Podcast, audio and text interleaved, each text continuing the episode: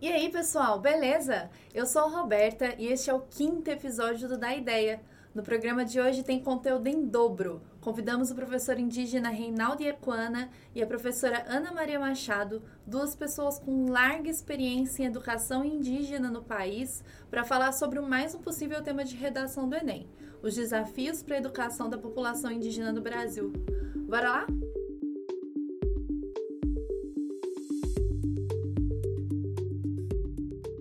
Bom, antes de tudo, eu quero agradecer vocês, Reinaldo, Ana, é, pela disponibilidade de participar desse programa com a gente. Muito obrigada mesmo, de coração. Então vamos, vamos nos apresentar para a galera. Reinaldo, acho que você pode começar. Vamos lá. É, boa tarde. É, sou o professor Reinaldo Equano, na verdade, né? Já fui como professor alfabetizador da minha comunidade, na minha aldeia, né? É, eu já tenho um pouquinho experiência, um pouquinho assim, bastante tempo já assim, né? Que já trabalhei dando assim aulas com outros professores. Essa aí é a minha experiência chegar até aqui, no momento, né? Esse aí seria assim muito grato assim para estar aqui com vocês aqui, primeira vez também, e fico muito agradecido nesse sentido também para essa outra nova experiência que eu vou ter também aqui agora. Né? Legal, professor. Eu acho que você pode só explicar para o pessoal o que, que você está fazendo em Belo Horizonte, da onde, da onde o senhor é, um pouquinho sobre o seu povo e o que, que o senhor está fazendo aqui em Belo Horizonte também. É, na verdade, eu cheguei aqui primeira vez, assim, primeira vez, na verdade, não é fácil que cheguei aqui, né? É dia 4 de março de 2019, esse ano, né? E esse aí, a, a, minha chegada aqui, que foi muito dificultoso, que apesar que eu não conhecia aqui nessa cidade também, no momento que eu cheguei aqui era um tempo de carnaval, muita gente, era... Aí ficou assim, ficou assim na minha marca na história, a minha vida, na, na verdade, né? Eu vim aqui para buscar, assim, para buscar outro conhecimento também, aprender mais com outros povos também, daqui nessa região sudeste, esse aí é, seria assim, para chegar onde que nós queremos chegar, né?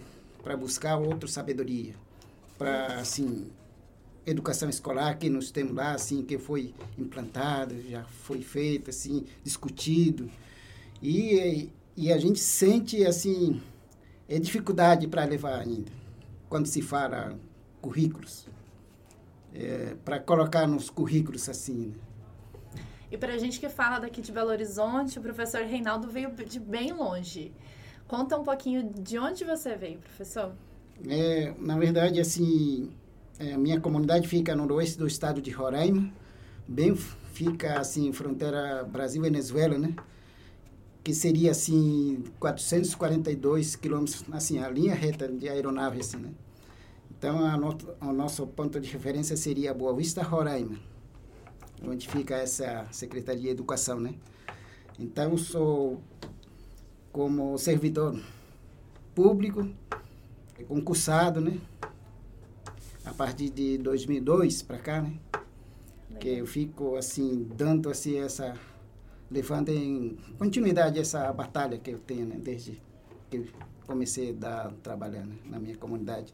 Então, a nossa comunidade é totalmente a monolíngue que a gente fala a nossa língua, né?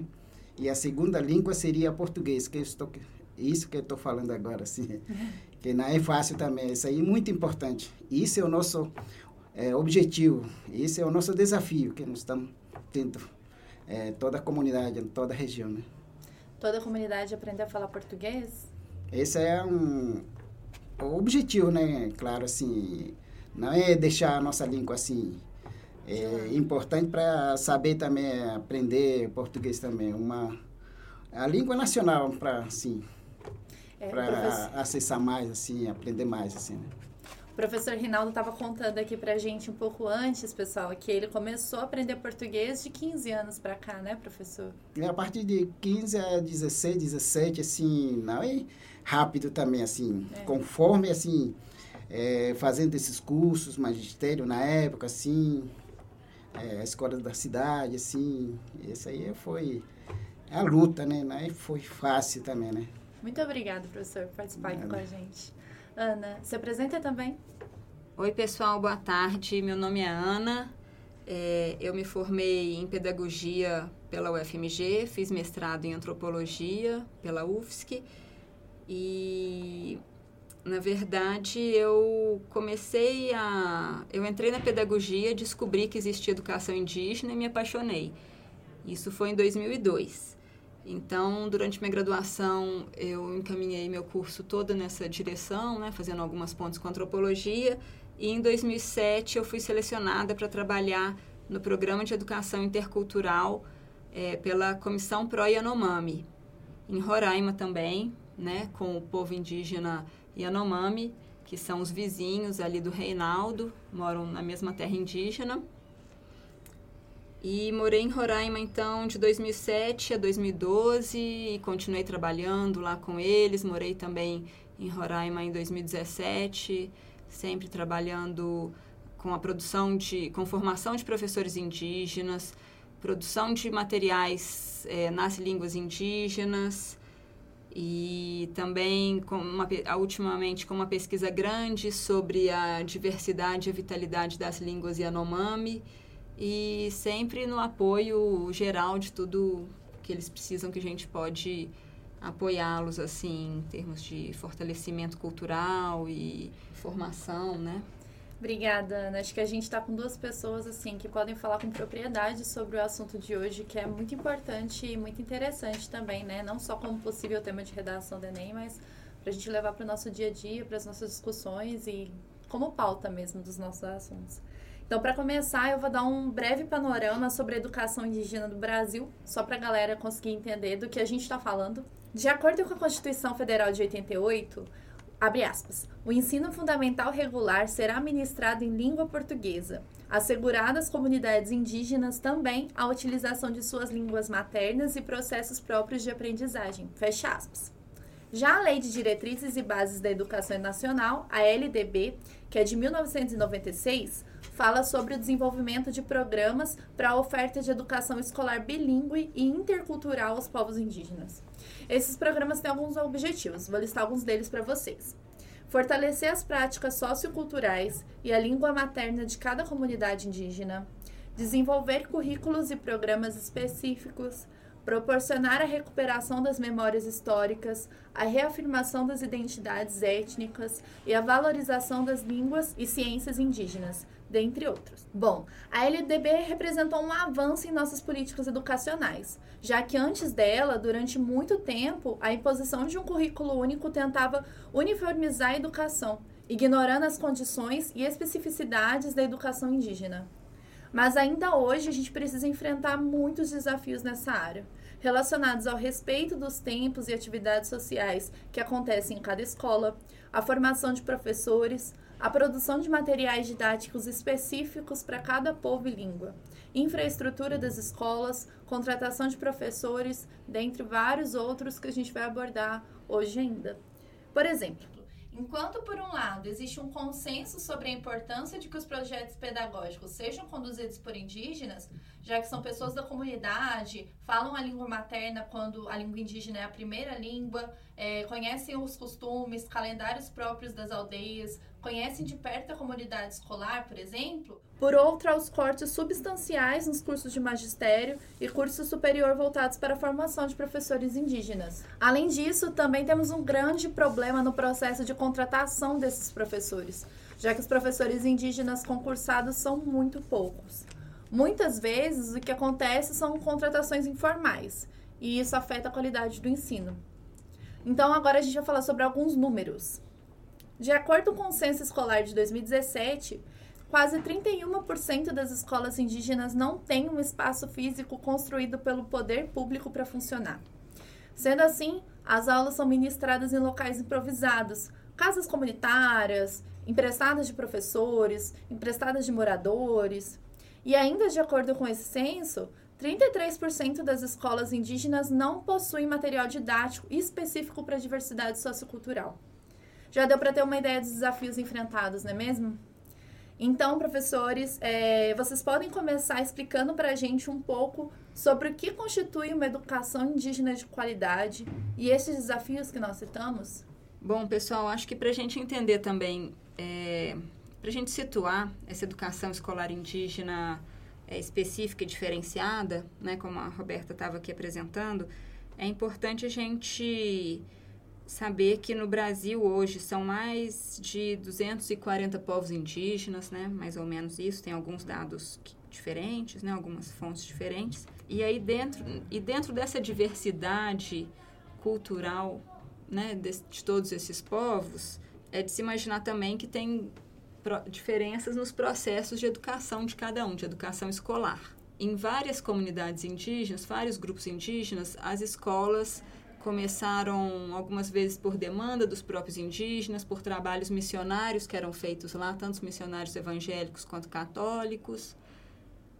E, mas a gente teve um marco importante que foi a Constituição de, de 1988, né, na época da redemocratização, que justamente é, ele, já, ele já previa um, um ensino fundamental indígena específico e diferenciado. E o que depois a LDB, em 1996, fortalece. Então, o, os, a década de 1990 foi um tempo de muito avanço na, nesse, na educação escolar indígena, até mais ou menos os anos 2000. Então, for, foi um momento em que houve implantação de escolas indígenas em várias aldeias pelo Brasil e vários cursos de formação de professores, é, de magistério, de, né, magistério, já que aos indígenas também é assegurado a formação em serviço, então muitos deles eram professores e faziam magistério ao mesmo tempo. E então a gente tem esse marco aí de depois da Constituição de 88. Legal. Uhum. Aí você pode explicar para a gente, Ana, um pouquinho então sobre o que seria uma educação indígena de qualidade? Eu acho que a primeira coisa que a gente tem que diferenciar aí é educação indígena de educação escolar indígena. Porque a educação indígena é justamente todo o conhecimento vasto que cada povo tem, né? O Reinaldo depois podia até explicar um pouco é, a raiz assim ancestrais assim. Isso. O que que forma um bom iecuano? O que que é uma educação de um iecuana, né? Uhum. Assim, um resumo, porque eu sei que isso é muito complexo. Mas complexo mesmo, sei. É, mas a educação escolar indígena, então, seria essa, essa escola voltada especificamente para esses povos, né? Que respeitem suas línguas, seus tempos próprios, é, suas culturas, suas especificidades, porque você não pode chegar com um livro, você não pode usar o mesmo livro didático que é usado numa escola em São Paulo numa aldeia lá que não vai fazer o menor sentido uma aldeia que está lá no meio do, da floresta, né? Então você tem que pensar a escola indígena naquele contexto para as pessoas que moram ali. Você quer falar um pouquinho sobre a educação indígena para a gente, professor Renan? Então a nossa realidade hoje em dia se mudou um pouco. Falando agora a educação, educação iequana, por exemplo, a educação indígena como um todo, né? Eu acho que isso aí é, seria assim é, a nossa cultura iequana, por exemplo, é, ainda está assim assim viva, já está já se realiza ainda de acordo com nossos ancestrais que vinha antes de nós assim, nossos avós, nossos pais, por exemplo, né? Eu acho que a gente ensina nossas crianças de acordo com o cotidiano, de acordo com a nossa realidade, convivência. Por exemplo, eu sou pai, exemplo assim, é, vou para caçar, aí vou convidar meus filhos. Se tiver os, alguns sobrinhos também aí, eu posso levar também assim.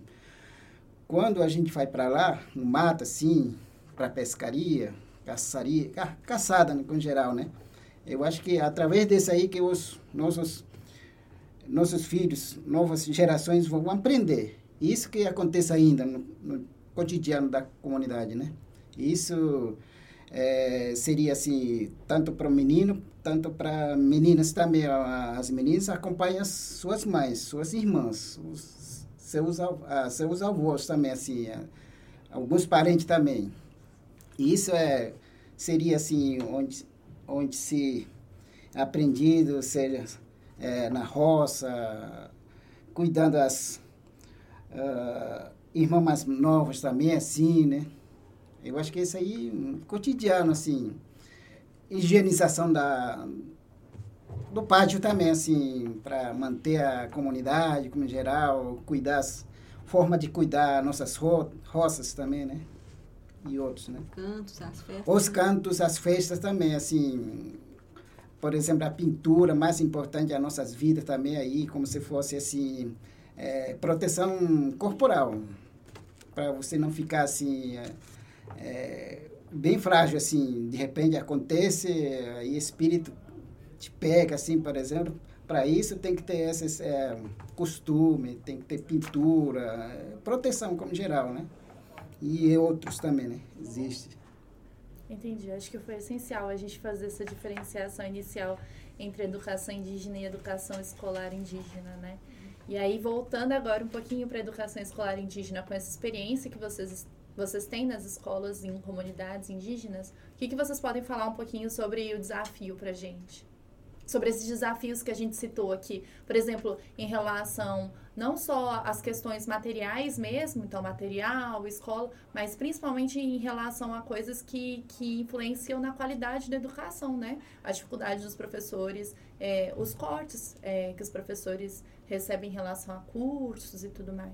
Eu acho que um grande desafio sempre foi é, o Estado reconhecer essa diversidade e conseguir lidar com a diversidade cultural dessas escolas. É, então, obviamente, cada um desses mais de 240 grupos indígenas tem suas realidades específicas, tem seus tempos, né, tem, tem seus rituais. E a LDB, por exemplo, prevê 200 dias letivos. Mas em uma aldeia é de se imaginar que isso é muito difícil cumprir pelo, pelo modo de vida que eles levam ali, né? Então, você tem momentos de grandes caçadas, é, então você tem as festas, se morre uma pessoa, às vezes a comunidade inteira entra em luto, não dá para ter aula naqueles períodos. Então, essas são questões, assim, chaves é, para serem, a serem respeitadas em uma escola indígena e que, às vezes, tem uma incongruência ali com com a LDB, a Lei de Diretrizes e Bases da Educação, que prevê os 200 dias letivos. Essa é uma só das questões, né? Tem outra questão também que são os projetos políticos pedagógicos de cada escola. É, falando a, a situação educação escolar indígena, quando foi implantado dentro da nossa comunidade, essa aí foi um grande desafio para nós, que os nossos pais desejavam para ter escola, as nossas crianças seja assim alfabetizada e os mais mais velhos também assim adolescentes, os pais queria se aprendesse assim para fazer assim fazer leitura de acordo com a sua realidade, para colocar um, seus cantos, por exemplo, registrar os seus cantos, por exemplo, suas histórias, suas narrativas. Essas, esse aí é o, era o desejo da comunidade, da comunidade em geral, né? Eu acho que isso aí nós fomos construindo, né? Construindo. Assim, nos levamos cinco a dez anos fazendo desse aí, de acordo a reuniões, seminários, encontros, né? Não foi fácil desse aí para ter esse projeto político-pedagógico do povo de Equana, que nós temos desse aí agora, né? hoje em dia. Eu acho que esse aí não foi suficiente também. Não foi suficiente desse aí. Porque a Secretaria de Educação de Roraima dizia, vocês têm que fazer de acordo com essa instrução que tem da Secretaria de Educação, que vem, vem da cidade, assim, patronizado. E isso às vezes votava e a gente mandava e votava de novo. Essa foi a luta que nós levamos quase 10 anos fazendo isso aí, né? Eu acho que isso aí, uma das...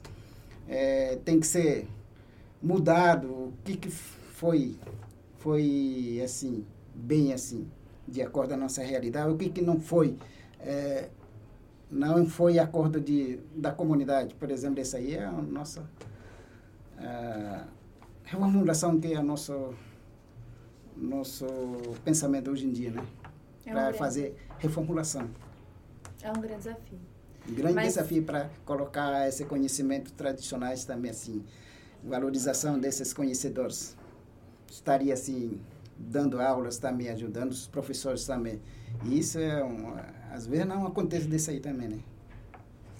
Pegando um pouco desse gancho, acho que a gente já falou um pouquinho sobre isso. Mas só para reforçar mesmo, por que, que é tão importante que a educação escolar indígena tenha suas particularidades?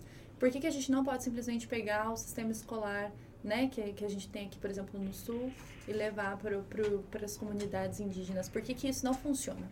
Bom, eu acho que a educação escolar ela tem que falar um pouco também sobre aquela realidade onde o aluno vive, onde ele está imerso, uma, de uma forma que comunique, né, que o aluno se identifique naquele, naquilo que ele está estudando, minimamente.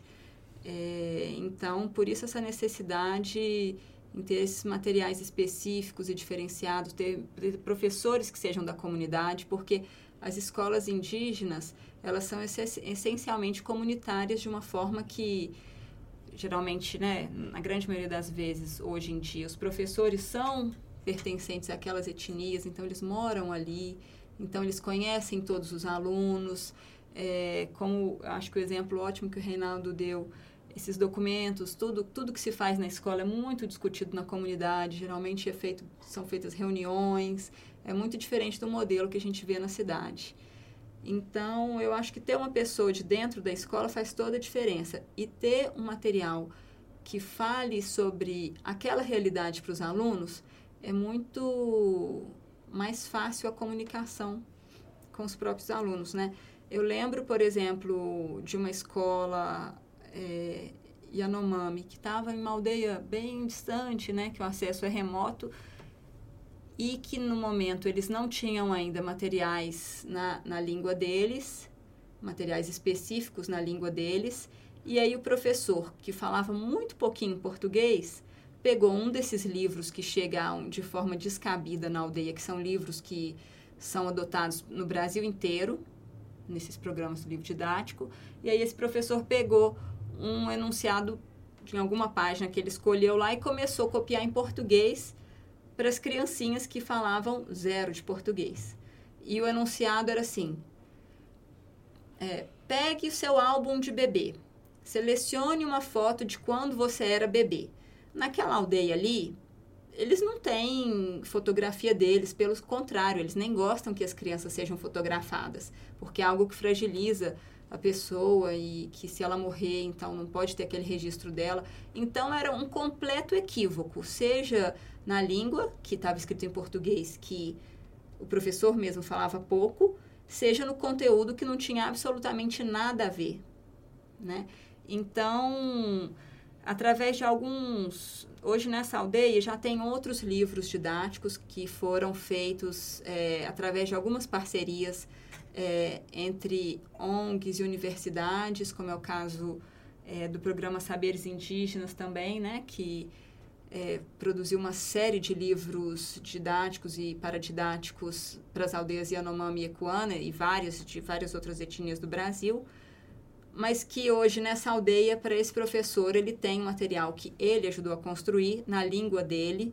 Então tem a enciclopédia dos alimentos Sanomá, é, tenho que tem um livro sobre os peixes, os crustáceos da região, sobre os cogumelos que eles comercializam. É, tem livros de alfabetização na língua deles e um livro construído por eles com temas que falam sobre a vida deles e que hoje sim é possível os alunos estudarem de uma forma digna. E a gente sabe também que outro dos grandes desafios da educação básica escolar indígena está relacionado à avaliação do ensino. É, vocês falaram um pouquinho para a gente sobre essa questão dos, dos dias letivos, que já não batem né, com, com o que a Secretaria de Educação exige para outros momentos, outros locais de educação escolar e tal. Eu imagino que a avaliação seja outro grande, outra grande, outro grande abismo entre a educação escolar que a gente vê aqui no sul, por exemplo, nos grandes centros urbanos e da educação escolar indígena. É, afinal, se esse tipo de educação tem as suas peculiaridades, então os processos avaliativos também deveriam ser mais direcionados, certo? Vocês podem falar um pouco sobre esse desafio da avaliação e sobre algumas propostas avaliativas da educação indígena? Atualmente, como que o ensino escolar é avaliado, então? É, só o final do, final do ano que acontece às vezes também. E aí, como que nos formos assim? Essa aí como seria como se fosse assembleia, todo mundo aí, aí não tem daquele ato de verdade desse aí. É uma assembleia, é, então. É, como se fosse abstrata assembleia, assim, né? É Por exemplo, se aquele aluno vai. Porque lá vocês têm escola seriada, né? É. Se o aluno vai passar da segunda para o terceiro, terceiro ano, como é que vocês fazem alguma avaliação? Ela passa direto ou alguma, alguma criança fica? Repete o ano? É, de acordo dessa... Ou é automático? Né, de acordo a, a família também, assim, porque a, a família que às vezes acontece também, assim, ser chamado também na escola, por exemplo, assim, esse é teu aluno, teu aluno, teu filho, teus filhos estão nessa fase assim, e aí você aceita de acordo da família e professor, que às vezes é, é, acerta nesse sentido, né? Uhum. Para não acontecer assim, final do ano, para não ficar muito magoado, por exemplo, assim, triste também, assim. Para dar certo, né? Uhum. Eu acho que essa é uma possibilidade, foi legal também. Por exemplo, os alunos que estiverem assim mais avançados, mais inteligentes, aí consegue, isso aí é normal. Tem provas também, assim. Então, existem as provas? Existem provas. Na escola na de língua, vocês? Na língua. Hum. Na língua de vocês? Uhum. E aí, o que eu estava lendo é porque, como as avaliações são nacionais, por exemplo, quando a gente vai medir é, a qualidade de, do ensino escolar, né, no Brasil como todo, as avaliações são nacionais. Acaba que, como o processo avaliativo, o processo educacional é, escolar nas comunidades indígenas ele é completamente diferente, acaba que as escolas indígenas ficam com índices ruins, né? Vocês, vocês acreditam com a experiência de vocês que existe alguma saída para isso? É, eu acho que ainda o problema aí ainda é o mesmo problema de base, é a dificuldade que o Estado tem para reconhecer e lidar com a diversidade. Né? Porque eu acho que você tem vários alunos com várias competências ali e que às vezes uma prova não vai conseguir pegar, muito menos uma prova aplicada em nível nacional. Eu me lembro que, não sei, talvez uns oito anos atrás, é, tinha um dos mecanismos é, de avaliação nacional, que era a Prova Brasil. E eu lembro que a gente chegou a fazer uma Prova Brasil, Provinha Brasil, traduzido para o Yanomami, para os termos Yanomami. A gente chegou a aplicar em alguns lugares, mas justamente o Estado não dava conta de, de absorver esse, esse nível de particularidade e e eu acho que uma outra coisa também que faltou falar é que as ONGs sempre tiveram um papel muito importante na educação escolar indígena, que logo depois que teve então a Constituição de 88 e teve esse boom da educação escolar indígena na década de 90, as ONGs, é, várias organizações fizeram esses programas de, de escolarização para os povos indígenas, então no Xingu, Yanomami, o Ayampi, em várias etnias no Acre foi muito forte, mas que depois dos anos 2000, muitos desses projetos não foram mais financiados e os estados que deveriam ter absorvido esses projetos não deram conta de absorver essa diversidade. Então acabou que muitas dessas escolas os processos que estavam tendo de reconhecer a especificidade dessas escolas indígenas foram per perdendo força. Ainda sobre avaliação, eu acho que tem uma coisa também, é que as escolas indígenas acabam que elas têm muitas coisas a nos ensinar. Por exemplo, às vezes a gente tem como dado o sistema seriado, né? A gente acha que toda escola tem esse sistema e tem que segui-lo, mas eu me lembro quando eu trabalhei ainda na graduação entre os Chacriabá, que é um grupo indígena do norte de Minas, e tinha os alunos que eles chamavam de encostados, que eram porque, enfim, em vários grupos indígenas essa dinâmica é muito comum do filho mais velho cuidar do filho mais novo. Então, quando você implanta a escola, o que, que você faz com aquele irmão mais velho que cuidava do mais novo? O mais velho vai e leva o irmãozinho para a escola. Então, esses irmãozinhos que chegavam nas salas de aula, eles eram chamados de encostados. Mas quando você via esses encostados, eles acabavam entrando no processo de alfabetização e entravam na dinâmica da turma, assim. Então, acho que você tem novas dinâmicas criadas pela educação escolar indígena que também são interessantes. Um outro exemplo, mas em relação à merenda, eu lembro que os Machacali, que é um grupo também aqui de Minas, é, que falam a língua Machacali, eles tinham um problema com a merenda, que os, os, as crianças indígenas chegavam a hora da merenda, tal, eu servia a merenda, e as crianças indígenas estavam sempre guardando aquela comida. Mas por quê? Porque eles iam comer lá com a família deles. Para eles não tinha essa de você comer sozinho, individual, numa escola. Era uma coisa muito estranha. Então, aí depois um redesenho que fizeram é, vamos dividir essa merenda entre as famílias e aí cada um come na sua casa. Então, acho que a educação indígena tem sempre é, enfim, formas criativas de lidar com as situações também. E a gente tem que aprender com elas. Nem sempre a solução, então, ou quase nunca, a solução é pegar algo da forma como a gente faz na educação escolar dos grandes centros e tentar transformar isso para a educação indígena. Às vezes é fazer essa troca mesmo de conhecimento, de saber, né? É, às vezes a solução é indigenizar a escola, né? tá certo. É, e apesar da gente ter na lei também a importância de uma educação indígena que atenda às especificidades de, dos povos, nós sabemos que também há um desafio relacionado ao próprio reconhecimento da diversidade entre os povos. A Ana mesmo deu vários exemplos de povos que abordam a educação escolar indígena de forma completamente diferente aqui.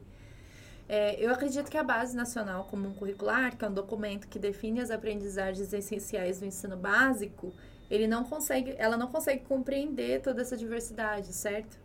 Então, como que a gente faz para que as nossas políticas públicas consigam dar conta de toda essa diversidade, não só da diversidade, né? Educação é, escolar em grandes centros urbanos, é, educação escolar rural e educação escolar povos indígenas, tratando os povos indígenas como uma coisa só, mas sim como diversos povos. Eu acho que é, é impossível usar essa base nacional comum curricular para esse universo riquíssimo desses mais de 240 povos indígenas diferentes. Um dos instrumentos que, que cada escola indígena tem, e que foi isso que o professor Reinaldo já citou aqui para gente, é a construção do projeto político pedagógico de cada escola. E aí, dentro desses projetos políticos pedagógicos, também conhecidos como PPPs, você tem a construção de um currículo diferenciado para aquele povo. E aí um dos grandes impasses que alguns grupos indígenas, ou talvez a maioria tem, é fazer que esses PPPs, esses projetos políticos pedagógicos, sejam reconhecidos pelos conselhos de educação. Porque justamente é o mesmo problema do que a gente falou sobre os 200 dias de aula às vezes eles entram em divergência com essa exigência de, um, de uma base nacional curricular comum e esses projetos político-pedagógicos com os currículos específicos desses povos. Então, eu acho que é uma questão que está muito no impasse. Eu acho que cada povo tem suas necessidades e seus currículos e teriam que ter esse reconhecimento dos projetos políticos pedagógicos que também deveriam ser construídos com o apoio da Secretaria de Educação. Teriam que ter isso reconhecido. Quem que constrói esses PPPs? É começando a, sempre na comunidade, assim. A própria comunidade. A, a própria comunidade, assim, de acordo a, a sua trajetória assim durante o ano todo, por exemplo, calendário escolar, assim, calendário da comunidade como geral também. Isso aí é uma base mais importante desse aí. Uhum. Quando se você constrói, é, qual época que você constrói as suas, suas casas, por exemplo, é, preparo das roças, por exemplo, isso aí é um calendário cotidiano, assim, durante o ano todo que leva desse aí. De acordo desse aí que você constrói a calendário escola também, assim pouco. Isso aí é uma base mais importante que seria assim, focaliza mais. Por exemplo, aqui, Minas Gerais, é, o clima é diferente. É a estação do ano é diferente, totalmente diferente da nossa realidade lá, por exemplo. Lá é o tempo da chuva hoje em, é, hoje em dia, que leva até mês de outubro, por exemplo, que termina a chuva. E aqui que foi assim, tempo seco, diferente também. Eu acho que isso aí é começando sempre essa construção de calendário escolar de acordo com a sua realidade. Isso aí é uma base, assim. Aí que começa essa construção do projeto político-pedagógico, né?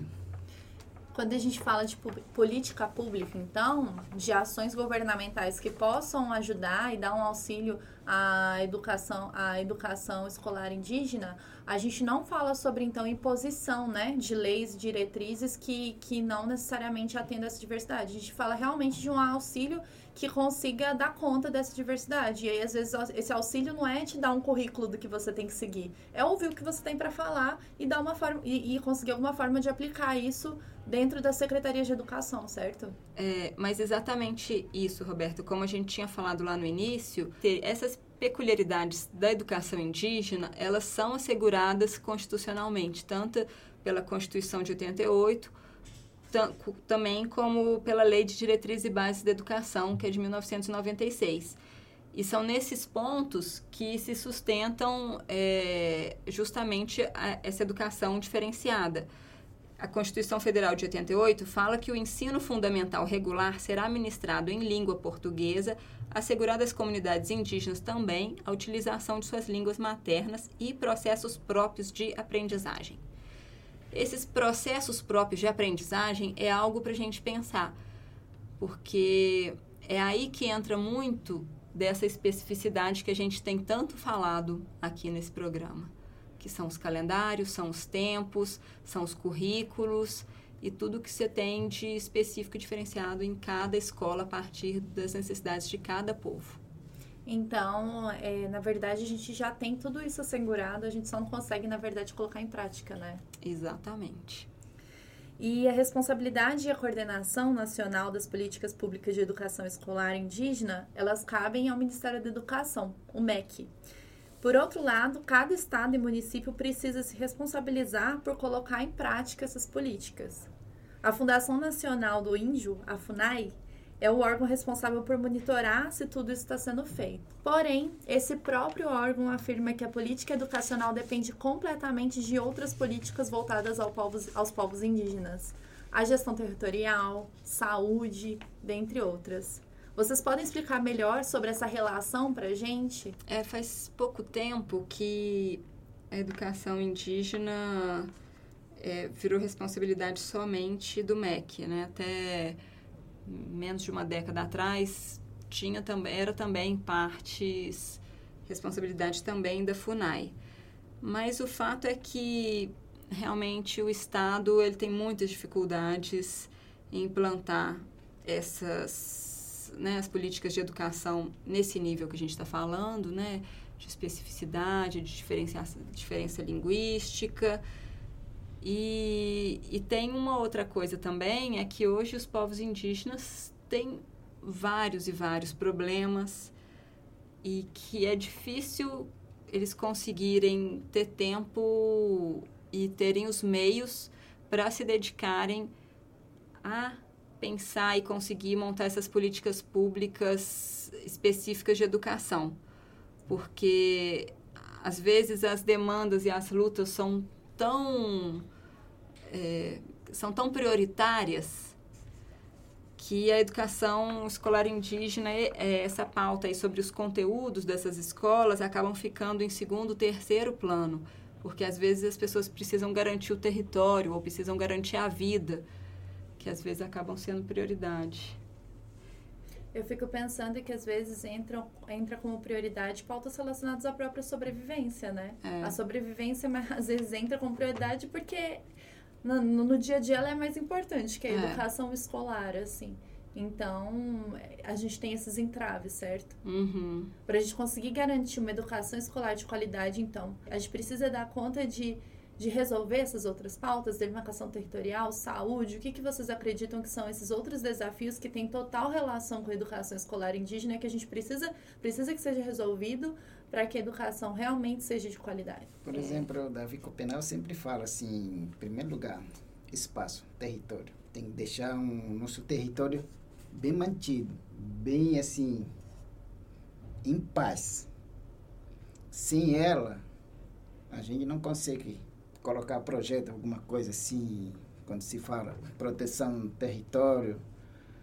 É, por exemplo, nós indígenas andamos muito para caçar, para fazer pescaria, onde buscar as, as palhas, por exemplo. Aí, nesse sentido, tem que ter espaço. Se não tiver essa território, por exemplo, espaço, aí você não vai ter é, oportunidade para ter dessa é, projetos, por exemplo, educação escolar, por exemplo, isso aí é um, por, por exemplo, a gente fala assim sempre coletivo, né? Não é individual, coletivo para todos nós assim, né? Por isso tem que ter esse espaço. Eu acho que desse aí é uma das coisas assim mais importantes manter a floresta assim em pé. Os rios é, não é poluída e os animais e os peixes também assim que a gente vive, convive com elas também assim, né? A floresta, principalmente a, a floresta, a parte do nosso cotidiano, né? A nossa vida, onde a gente constrói as nossas roças, onde a gente con constrói as nossas comunidades, por exemplo. Eu acho que isso aí é uma das coisas também mais importantes assim. É para isso que o governo, às vezes, não vê também desse aí, nessas situações, né? Eu acho que essa aí é um, tem que ter é, reconhecido, assim, tem que colocar no papel para levar, assim, governar, governante, assim, para estaria, assim, garantido, né? E completando aqui o, o que o Reinaldo está falando, é, como eu trabalho lá com os Yanomami e ele é justamente do povo Iacuana, o território deles atualmente tá, foi invadido por mais de 20 mil garimpeiros trabalhando ilegalmente. Então, você tem comunidades onde os índices de contaminação por mercúrio é altíssimo, a violência aumenta, tem uma série de problemas sociais e ambientais. Então, justamente a especificidade da escola indígena não vira um tema prioritário quando você tem problemas gigantescos maiores acontecendo, né? Desafios muito grandes, tanto na área da educação, da saúde também, né? A qualidade de vida. Como o Reinaldo estava falando, se você não tem essa garantia do território, da qualidade de vida, é difícil você pensar para além na escola e as políticas públicas das escolas, né? Ainda mais quando cada vez mais é, o governo tem tapado seus ouvidos para as reivindicações indígenas. A gente precisa falar muito sobre essas relações mesmo, né? A gente não consegue ver as coisas de forma desconectada. Para a gente ter uma política pública educacional indígena de qualidade, a gente precisa ter boas políticas relacionadas ao meio ambiente, a gente precisa de fiscalização e tudo mais. E eu acho que deu para a gente tirar bastante dessa nossa conversa e o principal, eu acho, é de que esse é um tema muito profundo e amplo, né, professores? Uhum. Existem uma série de desafios e uma série de propostas também para que eles sejam superados. Várias delas que a gente já citou aqui. Em várias dessas propostas, a gente citou os órgãos governamentais e a importância das políticas públicas. Mas uma outra dúvida que eu tenho é como que a gente garante a autonomia dos povos indígenas se a gente precisa dessa intervenção estatal, das, das políticas públicas e tudo mais, para uma educação de qualidade? Eu acho que, em primeiro lugar, seria o caso do Estado ouvir esses indígenas, incluir membros dessas comunidades na Secretaria de Educação para que justamente eles possam se tornar os executores dessas políticas públicas. É, pelo menos pela minha experiência de anos na Amazônia, eu não vejo os grupos indígenas querendo menos Estado, como muitas vezes são acusados aí em planos descabidos de que queiram fazer algum Estado independente. Pelo contrário, é, eu vejo a demanda maior da, de serviços do Estado de saúde e educação pelas comunidades indígenas né, que eu acho que são os dois serviços básicos que qualquer brasileiro deveria ter acesso. E eu acho que, vendo a autonomia desses povos, é justamente tê-los na gestão é, dessas secretarias ou participando coletivamente desses órgãos. Eu acho que algumas iniciativas, é, eu acho que a gente tem, né? Como, por exemplo, na saúde, tem o, é, o Conselho de Saúde Indígena, onde você tem um conselheiro por aldeia ou por região que representa aquele povo e que discute, então, os temas de saúde é, globalmente, assim, como se fossem umas assembleias, né, as grandes reuniões. A educação também tentou fazer esse movimento, mas hoje realmente é, a educação escolar indígena anda muito sucateada e não tem, não tem tido, por exemplo, muito espaço para as conferências nacionais de educação indígena, como já teve anos atrás. Mas eu me lembro que em 2010 foram criados os territórios etnoeducacionais, ou 2009, por aí, que era justamente uma tentativa do Estado de conseguir enxergar melhor essas especificidades e trabalhar com as escolas indígenas de uma forma um pouco mais regional a partir de cada povo, de cada comunidade. Então eu me lembro que durante esse período essas reuniões eram feitas muitas vezes dentro de algumas comunidades, então assim, sentado ali na aldeia, uma roda de pessoas de conversa, onde se fazia um primeiro documento que depois era levado para um grupo maior, né, assim, às vezes regional ou de algum povo indígena, para discutir as demandas daqueles povos e depois eram levados para reuniões estaduais e só então depois para pauta nacional, né? Então era uma iniciativa muito interessante que poderia lidar melhor com a especificidade das escolas indígenas,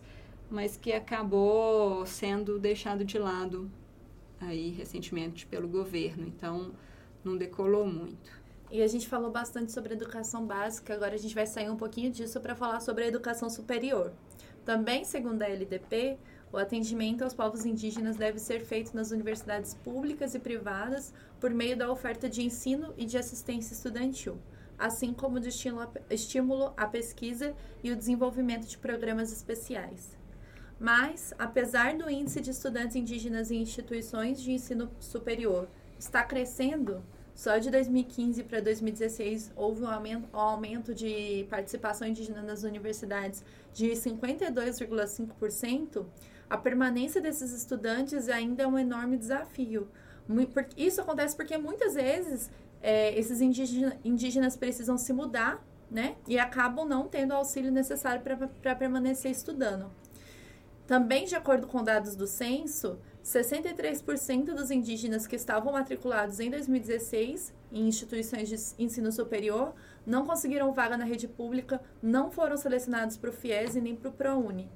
Vocês acreditam que a quantidade de indígenas na universidade já é representativa atualmente? A partir desses dados que você apresentou, Roberta, eu acho que um ponto interessante é ver que aquela educação escolar indígena que teve um boom ali no final da década de 1990, ela acabou formando diversas pessoas, então, que mais ou menos no meados dos anos 2000 começaram a entrar nas universidades. Então, a gente viu um aumento progressivo também da participação indígena nas universidades. Mas eu queria, acho que quem pode falar melhor sobre isso é justamente o Reinaldo, que fez graduação num curso, um curso específico para indígenas em Roraima e agora está no mestrado aqui na UFMG.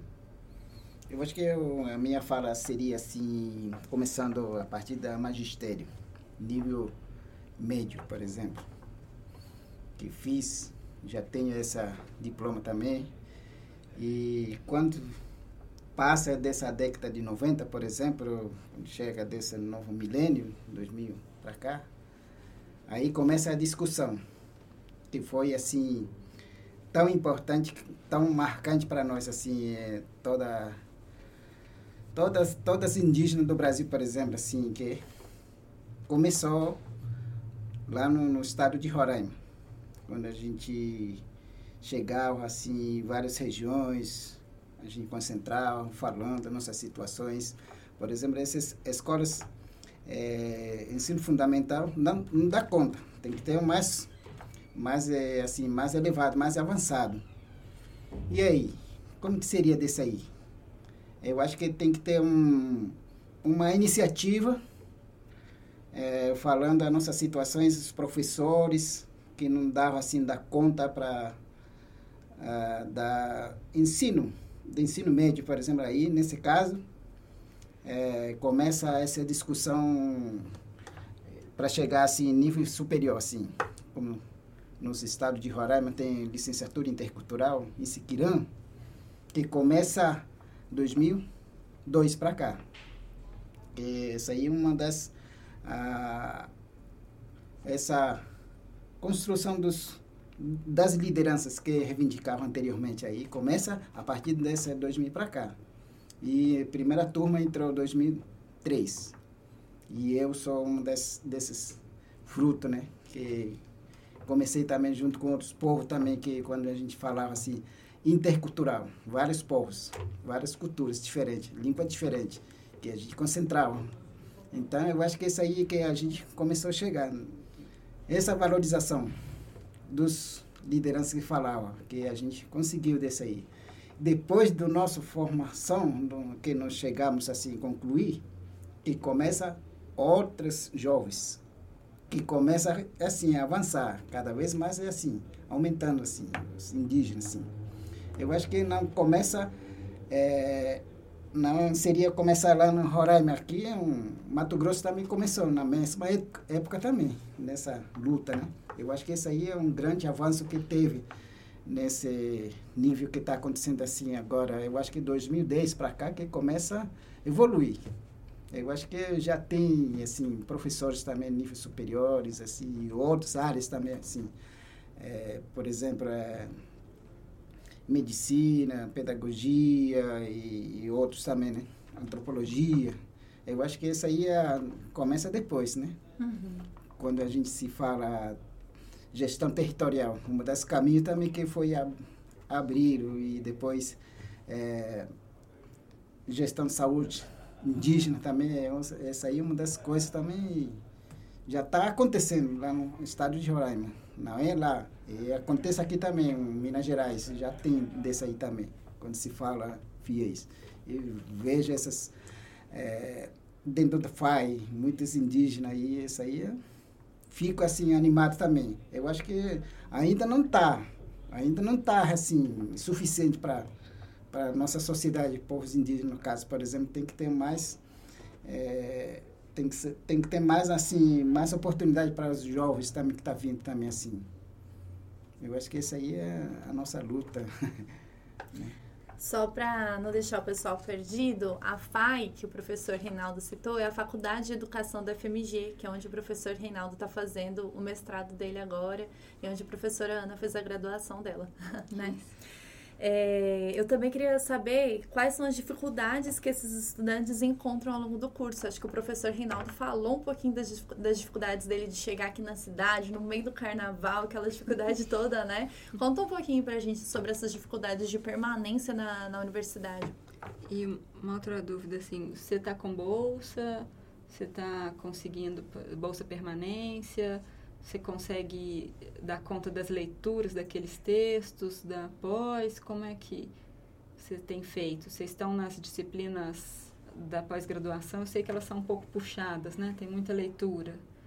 Você acha que teria alguma forma da universidade acolher vocês melhor?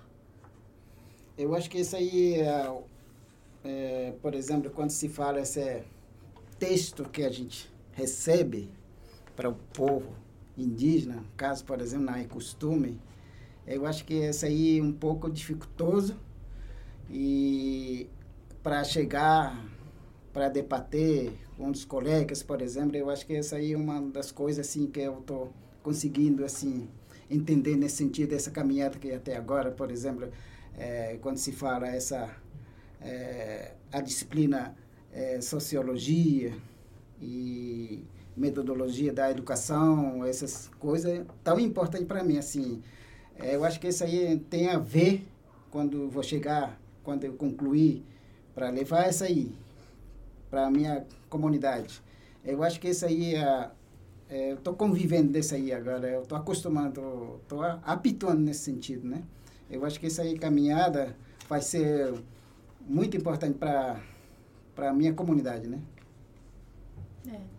Então a gente percebe que além das dificuldades relacionadas à permanência mesmo, né, de bolsa, moradia e tudo mais que a população indígena é, tem quando chega, quando tem que se deslocar principalmente, né, para fazer esses cursos, também tem essas dificuldades de clima, de mudança mesmo. O professor veio de muito longe é, e tudo mais, né? A saudade da família. Pois é, eu acho que isso aí não foi fácil para mim também, para deslocar da, do meu estado, por exemplo, é deixar a minha família, da minha comunidade, outros colegas, professores, alunos, né? É, por exemplo, é, a minha vida não foi fácil também assim, por exemplo, teve é, minha mãe que faleceu também, mesmo assim eu consegui chegar aqui, né? Mesmo assim eu tô aqui agora, assim, não é um causa do meu pessoal, causa do meu povo, da minha família, minhas gerações, no caso, por exemplo, eu tô aqui.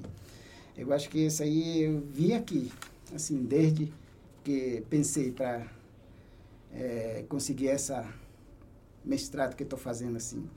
É, essa esse recurso que estou sustentando é um do meu salário que eu ganho também assim, né? Como professor concursado. Como professor concursado que consegui assim me afastar para fazer curso aqui, né?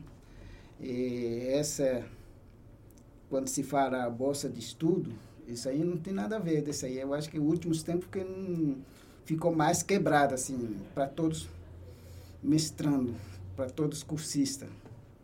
Que não tem isso aí também, é quando se fala corte, ver, corte verbal, né? Essas coisas aí, né?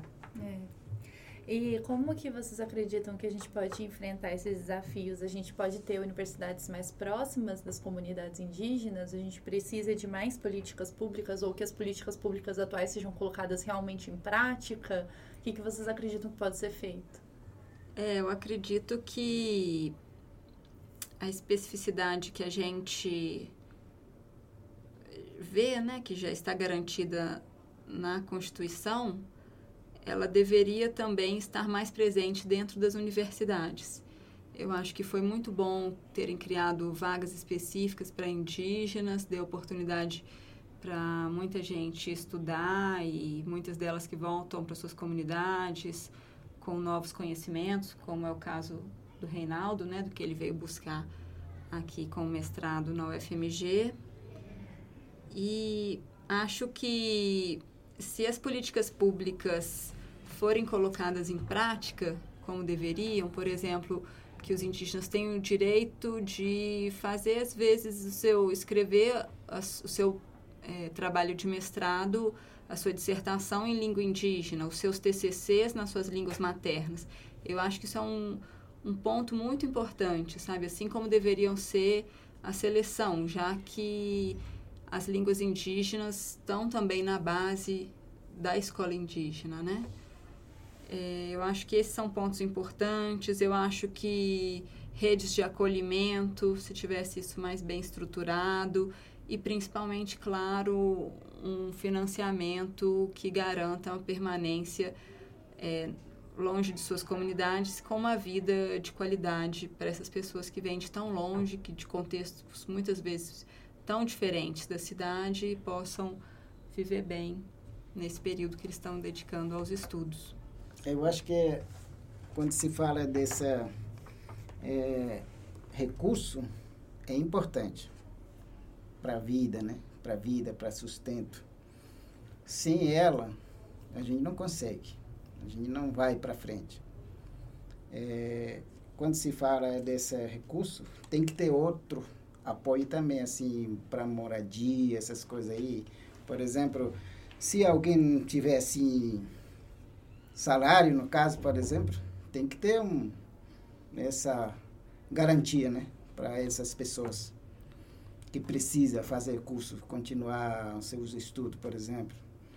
É, por exemplo, na minha comunidade, a maioria são seletivados como professor temporário, contratado, né? E um ano, contrato deles e acaba. Um ano que vem, por exemplo, assim. Né? Essa é uma dificuldade. Essa é a dificuldade. Por isso tem que ter uma, essa oportunidade, tem que tem que ter garantia, assim, para os indígenas, assim, onde se, se come, esse cartãozinho diferenciado, não sei, é, transporte também, entre outros, né? Às vezes até uma alimentação mais adequada para vocês quando vocês estão na cidade, né? Tem uma série de tabus que às vezes é difícil para as pessoas seguirem, para os indígenas seguirem, né? Os tabus alimentares, respeitar isso, paladar. Sei que comida é um ponto bem importante também. Eu acho que essas mínimas coisas dariam as condições para as pessoas ficarem mais tranquilas. É, bom, pessoal, agora a gente vai para o nosso Papo Mil, que a nossa especialista Ana Maceu vai explicar como que a gente vai usar todas essas informações que a gente discutiu aqui na redação do Enem. Então, é com você, Ana. E aí, pessoal, aqui é a Ana Maceu e vamos começar o nosso momento Papo Mil para te ajudar a usar as informações apresentadas pelos nossos convidados na hora de escrever a sua redação. Vamos lá? Bom, além de você poder usar essas informações, é um tema diretamente relacionado aos desafios para a educação da população indígena no Brasil. Você também pode usar os dados apresentados aqui para falar sobre outros temas relacionados a essa população que podem aparecer na sua prova. E como o texto do Enem é estruturado no formato do gênero dissertativo argumentativo, vamos começar falando sobre o que você pode usar na introdução da sua redação. Já que esse parágrafo serve para já que esse parágrafo serve mais para contextualizar o assunto e apresentar a sua tese, você pode iniciar falando sobre a Constituição de 1988, que assegura às comunidades indígenas a utilização de suas línguas maternas e processos próprios de aprendizagem para a educação. Fora isso, pode explicar a diferença entre educação indígena e educação escolar indígena, discutidas aqui. Ou pode apontar dados que mostram a quantidade de povos indígenas existentes no Brasil, que, segundo Ana Maria, está por volta de 240 povos. E depois que contextualizar, é só definir qual será a sua tese defendida nos próximos parágrafos sobre esse assunto. Agora, no desenvolvimento, é importante usar dados e exemplos apontados pela Ana e pelo Reinaldo. E algumas ideias que você pode usar são a importância dos projetos escolares serem conduzidos por indígenas, já que eles estão inseridos na comunidade e entendem a realidade, o contexto e a cultura dos estudantes. Fora a importância dos professores saberem se comunicar na mesma língua que os alunos, já que o português é considerado como segunda língua para eles. Porém, há o desafio da falta de verba e incentivo para a formação desses profissionais e a pouca quantidade de pessoas que se capacitam para isso. Fora isso, muitas escolas indígenas não possuem a infraestrutura necessária devido à falta de construções públicas e acabam sendo ministradas em locais improvisados. Também existe a falta de materiais didáticos específicos para o contexto de cada comunidade indígena, já que é incabível utilizar o mesmo material de estudantes do meio urbano, que inclusive possuem o português como primeira língua. Outro desafio é a falta de aceitação dos projetos políticos pedagógicos pelos conselhos de educação. É muito importante que cada comunidade seja ouvida e possa montar o seu próprio projeto com base na sua cultura, respeitando as suas diversidades e calendário. Mas pensando no ensino superior, o desafio enfrentado é a falta de apoio aos indígenas que se mudam para estudar. Apesar das vagas específicas para esses alunos terem sido um ponto positivo e ter aumentado a participação deles nas universidades, é necessário garantir a permanência deles. Afinal, eles estão se mudando para um lugar com uma cultura diferente, uma língua diferente, hábitos diferentes e ter apoio para lidar com isso, inclusive financeiramente, é mais do que fundamental nesse período de capacitação. Por fim, outro desafio gigantesco para a educação de indígenas são as lutas diárias que eles enfrentam por território e sobrevivência, que acabam sendo mais importantes que a educação. Ou seja, garantir projetos de preservação do meio ambiente e do território indígena é fundamental para a sobrevivência dessa população. Só depois disso será possível lutar por outros direitos como a saúde e a educação. Enfim, não dá para contestar que há diversos desafios que precisam ser enfrentados, certo? Então, pensando na conclusão e nas propostas de intervenção, você pode estar no Ministério da Educação, que atualmente é o único órgão responsável pela educação indígena, pode falar da importância das secretarias de educação em aceitarem as diversidades desses povos, não podendo estabelecer um projeto pedagógico igual para todos, Pode falar sobre a importância de apoiar as ONGs que adotam medidas olhando para essa questão, ou também falar sobre o programa Saberes Indígenas, que apoia a formação de profissionais, oferece recursos didáticos e pedagógicos que atendam às especificidades de cada comunidade, além de promover outras ações em prol da educação indígena. Além disso, você pode abordar também o papel da imprensa para ajudar a população indígena a garantir seus direitos. Por fim, vale sempre lembrar que é muito importante não fugir do tema proposto. Se o tema for os desafios na educação indígena, focar os seus argumentos na luta territorial, por exemplo, é algo que pode tirar alguns pontinhos na redação do Enem, hein? Enfim, pessoal, esse foi o Papo Mil de hoje e até o próximo podcast.